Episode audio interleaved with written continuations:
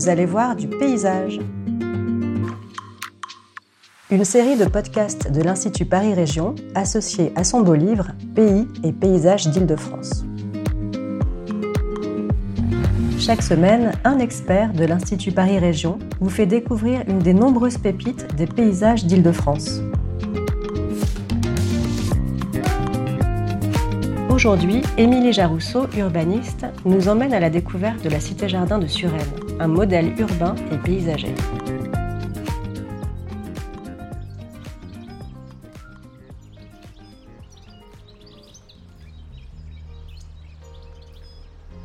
Nous sommes ici à quelques kilomètres à l'ouest de Paris, dans les Hauts-de-Seine et dans un quartier qui occupe une place à part dans la ville, situé en limite de Rueil-Malmaison et au nord de l'hippodrome de Saint-Cloud, la cité-jardin s'est construite sur un ancien plateau agricole de 42 hectares.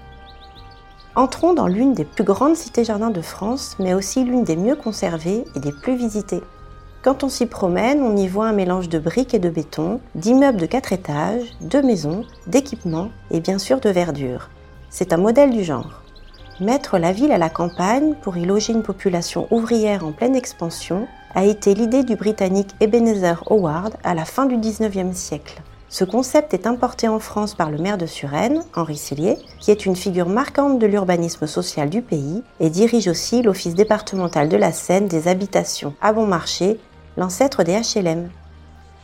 En 1920, il lance alors un grand programme de construction de 15 cités-jardins autour de Paris.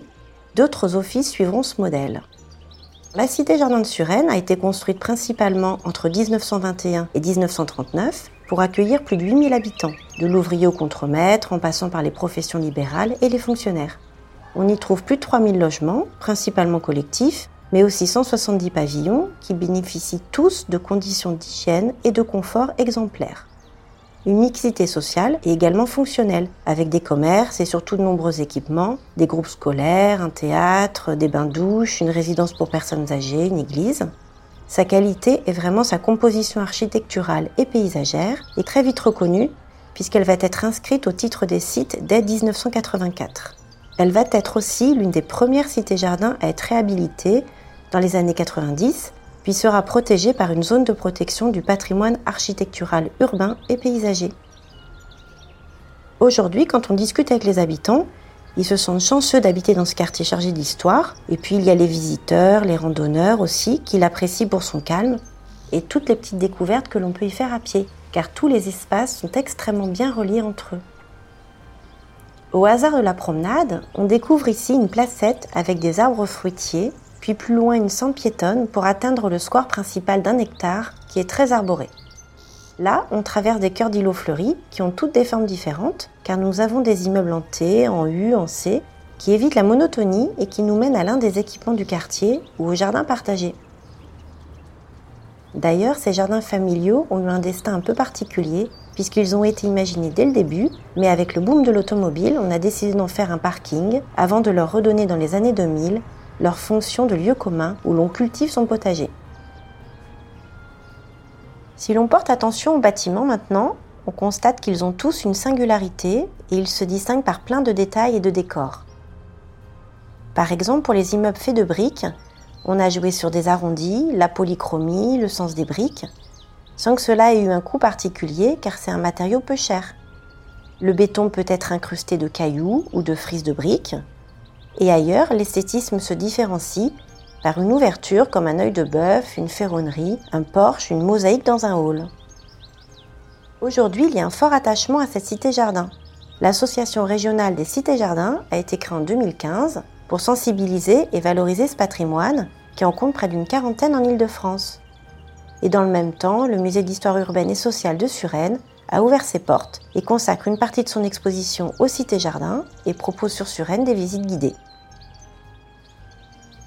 Elle a aussi obtenu en 2018 le label patrimoine d'intérêt régional, comme six autres cités-jardins, celles de Stein, de Champigny-sur-Marne, de Vanves, du Pré-Saint-Gervais, d'Argenteuil et de Livry-Gargan. Ce label leur apporte une visibilité et des aides, tandis que d'autres moins reconnus peuvent subir des menaces. Près d'un siècle après sa construction, la cité-jardin correspond encore à un idéal combinant les avantages de la ville et ceux de la campagne. En offrant la mixité sociale et fonctionnelle, des formes urbaines, paysagères et variées, elle constitue une référence pour de nombreuses opérations franciliennes, et notamment les quartiers durables qui essaiment depuis près de 15 ans. Le besoin de nature n'est plus seulement à vocation hygiéniste ou alimentaire, mais a aussi une valeur environnementale qui est plus que jamais d'actualité.